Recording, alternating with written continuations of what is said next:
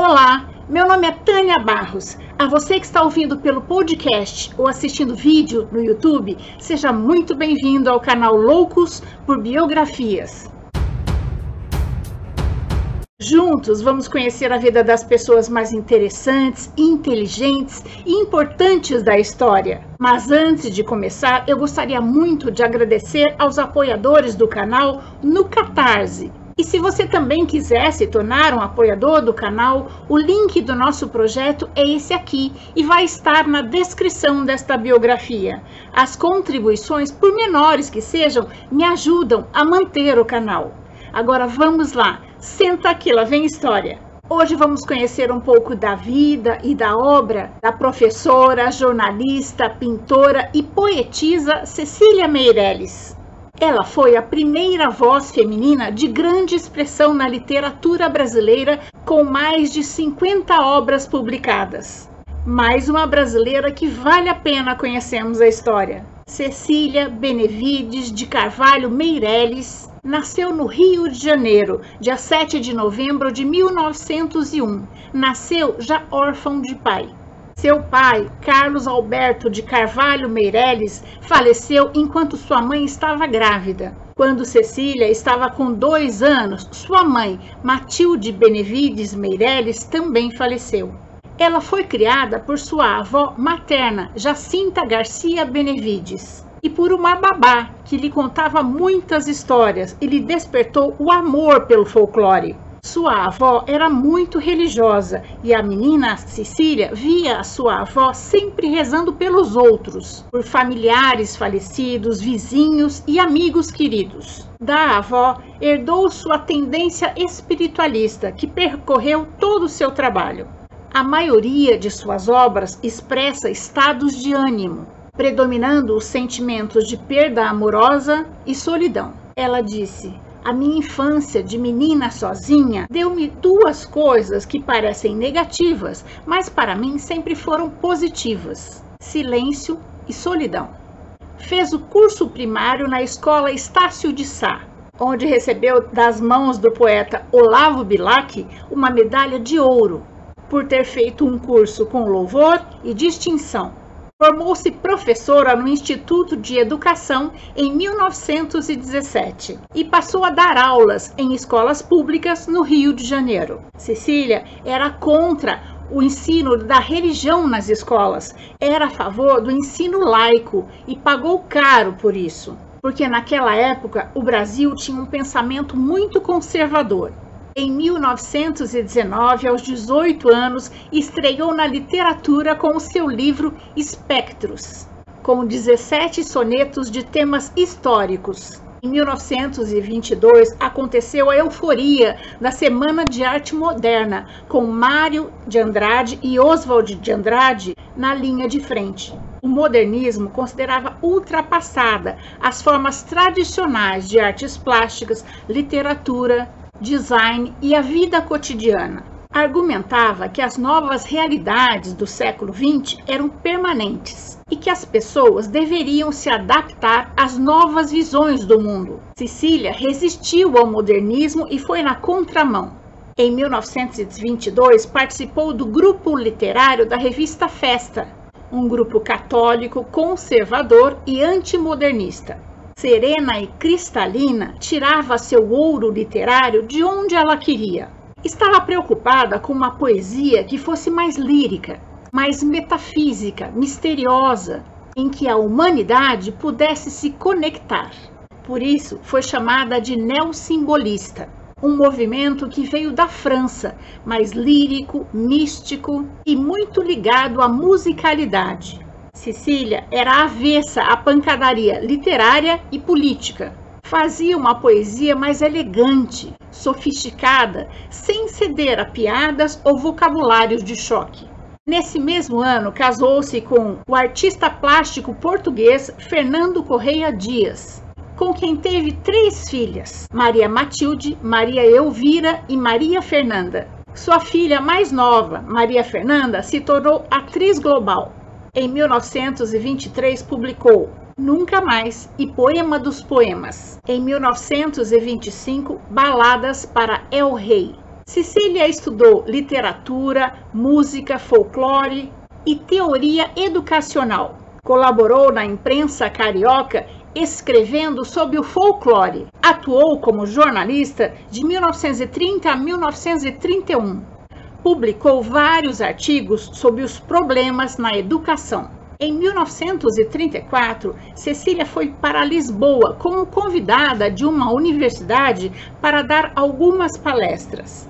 Chegando lá, por intermédio de um amigo, marcou um encontro com o poeta Fernando Pessoa num bar que ele frequentava. Cecília esperou por duas horas e ele não apareceu.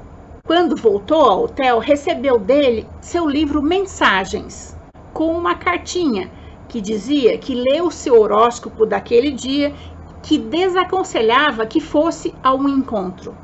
Cecília também foi uma grande educadora e escritora infanto-juvenil.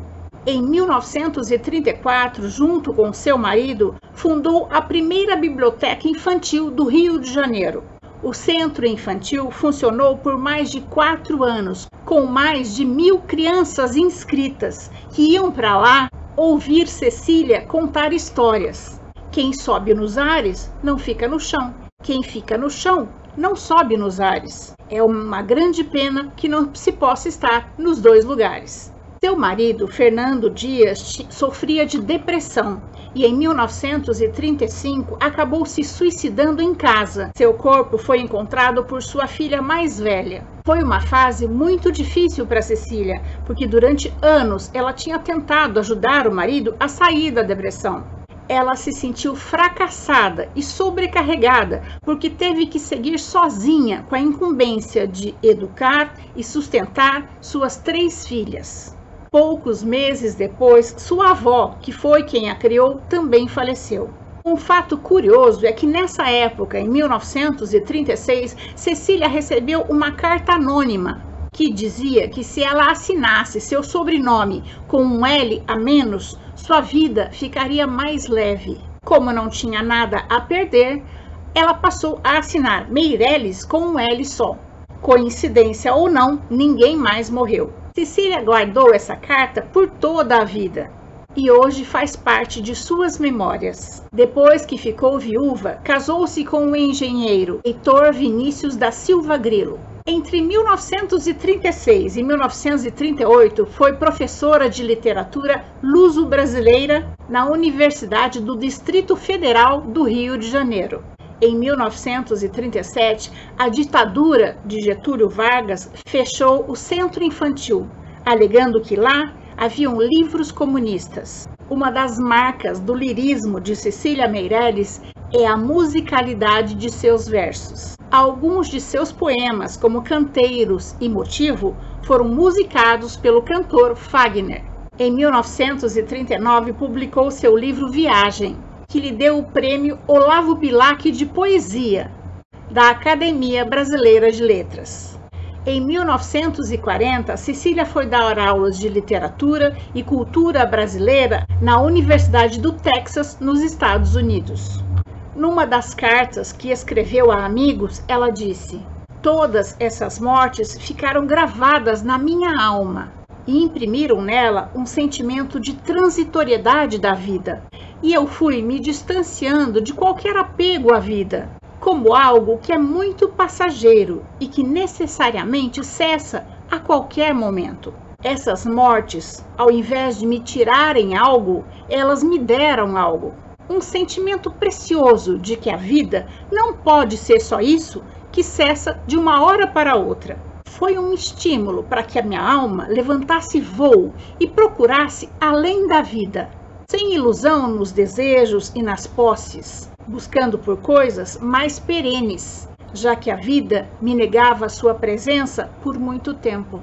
Em Portugal, Cecília proferiu conferências sobre literatura brasileira em Coimbra e em Lisboa, onde publicou o ensaio Batuque, Samba e Macumba, com ilustrações de sua autoria. Em 1942, tornou-se sócia honorária do Real Gabinete Português de Leitura do Rio de Janeiro.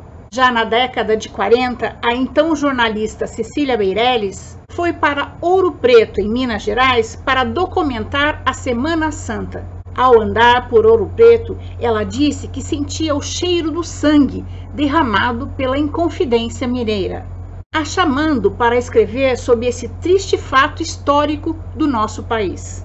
Cecília pesquisou por 10 anos e escreveu o livro Romanceiros da Inconfidência, que foi publicado em 1953 com enorme sucesso. Ela tinha duas paixões: os clássicos gregos e a literatura oriental, de onde ela tirava muita inspiração. Cecília Meirelles fez muitas viagens aos Estados Unidos, Europa, Ásia, África, fazendo conferências sobre literatura, educação e folclore. Cecília Benevides de Carvalho Meirelles faleceu no dia 9 de novembro de 1964, no Rio de Janeiro, aos 63 anos de idade. Seu corpo foi velado no Ministério de Educação e Cultura. Quase 20 anos após sua morte, em 1981, foram publicados os 26 Cânticos de Cecília Meirelles. Sobretudo nos cânticos, Cecília usa uma linguagem elevada, musical, e uma temática transcendente que fala bastante sobre a passagem do tempo e a brevidade das coisas. Em 1989, Cecília Meirelles foi homenageada pelo Banco Central com sua efígie na cédula de 100 cruzados novos. E essa é a nossa história de hoje. Eu espero ter contribuído para que seu dia seja bom. Se você gostou, deixe seu joinha, faça seu comentário, conheça as outras histórias do canal e compartilhe com seus amigos. Lembrando que o canal Loucos por Biografias traz novas histórias toda semana no YouTube e em podcast. Estamos também no Twitter e no Instagram. Encontro vocês na próxima biografia do canal. Até mais!